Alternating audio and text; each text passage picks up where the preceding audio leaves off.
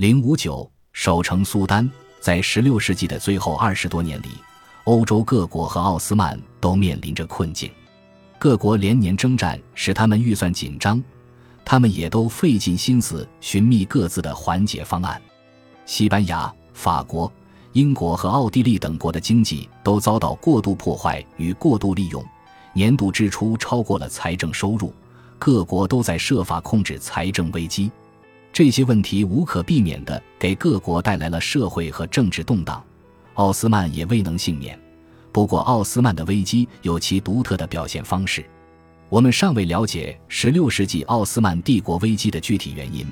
还需要详细分析其中的因果关系。直到16世纪，奥斯曼的经济发展和人口增长都是靠从新征服省份的税收支撑的。但是，当征服新领土的速度减缓后，奥斯曼高度货币化的经济运行所能获得的钱币越来越少。一五八五至一五八六年间的冬天，为了增加现金以供伊朗战事所需，奥斯曼政府将阿斯皮尔银币贬值，将其含银量减到只剩原本的一半。在奥斯曼钱币中的金银含量决定了它的价值，所以这个措施给奥斯曼造成了剧烈的金融动荡。奥斯曼的经济一向容易受到外部因素的影响。从16世纪初起，美洲银矿区的钱币随着贸易开始往东流通，使各地铸造的低含银量的钱币难以流通。在1585至1586年的贬值后，那些以阿斯皮尔银币为单位领取固定薪水的人大受冲击，因为他们手上的钱能买到的物品只有过去的一半。如此急剧的物价上涨激化了人们的不满，以至于政府已经无法强迫人民接受以贬值钱币发放的薪资，因为税金大部分也是以阿斯皮尔银币支付，所以实质上的财政收入也减少了一半。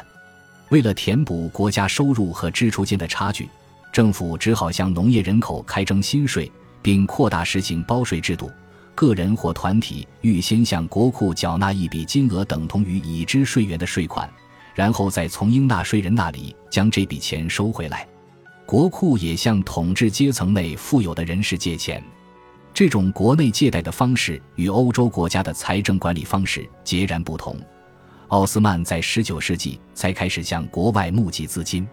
相比之下，如果哈布斯堡未得到他们天主教联盟的财政支持，一五九三至一六零六年的战争很可能会有不一样的结局。神圣罗马帝国的德意志君主们在一五九四年为了攻打奥斯曼贡献了大量金钱，比他们在查理五世对抗奥斯曼的战争期间提供的总额还要多。到了一五八九年，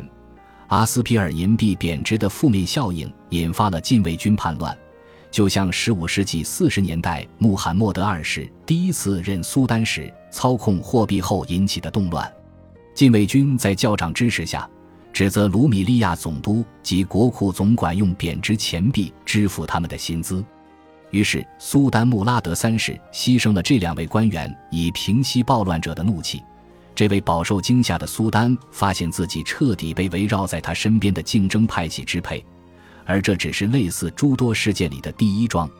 这个世纪的最后几年，皇宫骑兵认为，财政持续不稳是苏丹穆罕默德的母亲萨菲耶苏丹的宫廷侍女埃斯佩兰萨马尔奇的责任。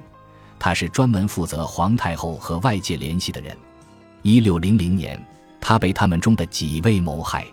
十七世纪的许多大臣变成帝国核心持续上演的危机的替罪羔羊。没有苏丹敢得罪军队，令事态进一步复杂化的是，他的精英部队的两个主力军团——禁卫军步兵团和皇宫骑兵，竟然也常常支持与他敌对的派系。一五八二年，这两个部队发生了冲突，造成数人死亡。当时，人们正在竞技场上为还是王子的穆罕默德举行奢侈的公开割礼，这场冲突也让活动戛然而止。货币贬值带来了社会和财政上的压力，作战方式的改变也让军费高涨至前所未有的水平。为免去上战场的责任而缴纳的农业税支撑着地方骑兵，但在战争发展到以防守和围城为主要形式的时代，地方骑兵的作用不如以前大。而且，随着帝国的扩张，地方骑兵也失去作战的热情，他们几乎一直没能从1578至1590年间费尽心力的伊朗战事中恢复过来，因为他们在那场战争中先赴哈布斯堡前线作战，随后又立即赶往伊朗。如同萨洛尼卡的穆斯塔法埃芬迪在1597年写的那样，他们已经有二十年没见过和平了。步兵在近代战争中比骑兵更加有用，他们的人数也随之增长。1527年为八千人，1574年苏丹瑟利姆逝世时已增加到1.35万人，1609年达到了近四万人。跟帝国内其他领薪水的公务人员一样，他们的薪水都要用现金支付。而且要准时。如果奥斯曼不想惹祸上身的话，政府陷入了困境。领薪军队的数量迅速增长，但是不可能无限制继续增长下去。奥斯曼需要寻找其他增加人力的方法。有个解决办法，因为花费较少，引起了大家的兴趣，就是从农民中招募军人。最主要的条件是被招募者应为穆斯林，并能熟练操作步枪。服役的时间为这次军事行动持续的时间，等到战争结束时，他们就会被遣散。这个革新公开嘲弄了过去的谣言，即农民不能在战斗部队中服役，只能在苏丹的精英部队与地方骑兵中从事各种辅助性工作。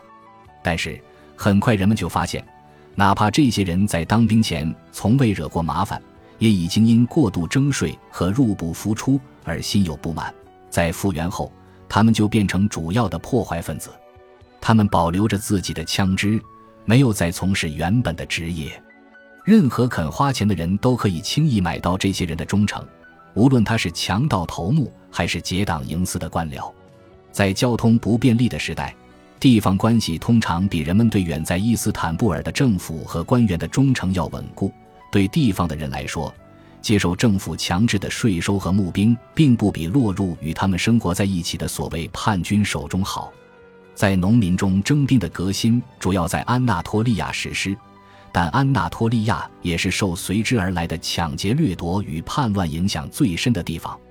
奥斯曼政府发现地方骑兵已不再适应新形态的战争，同时为了筹集资金，他下令许多骑兵此后不必再参与战斗，不过要缴纳一笔税款。因此，这些人也成了潜在的叛乱参与者。本集播放完毕，感谢您的收听，喜欢请订阅加关注，主页有更多精彩内容。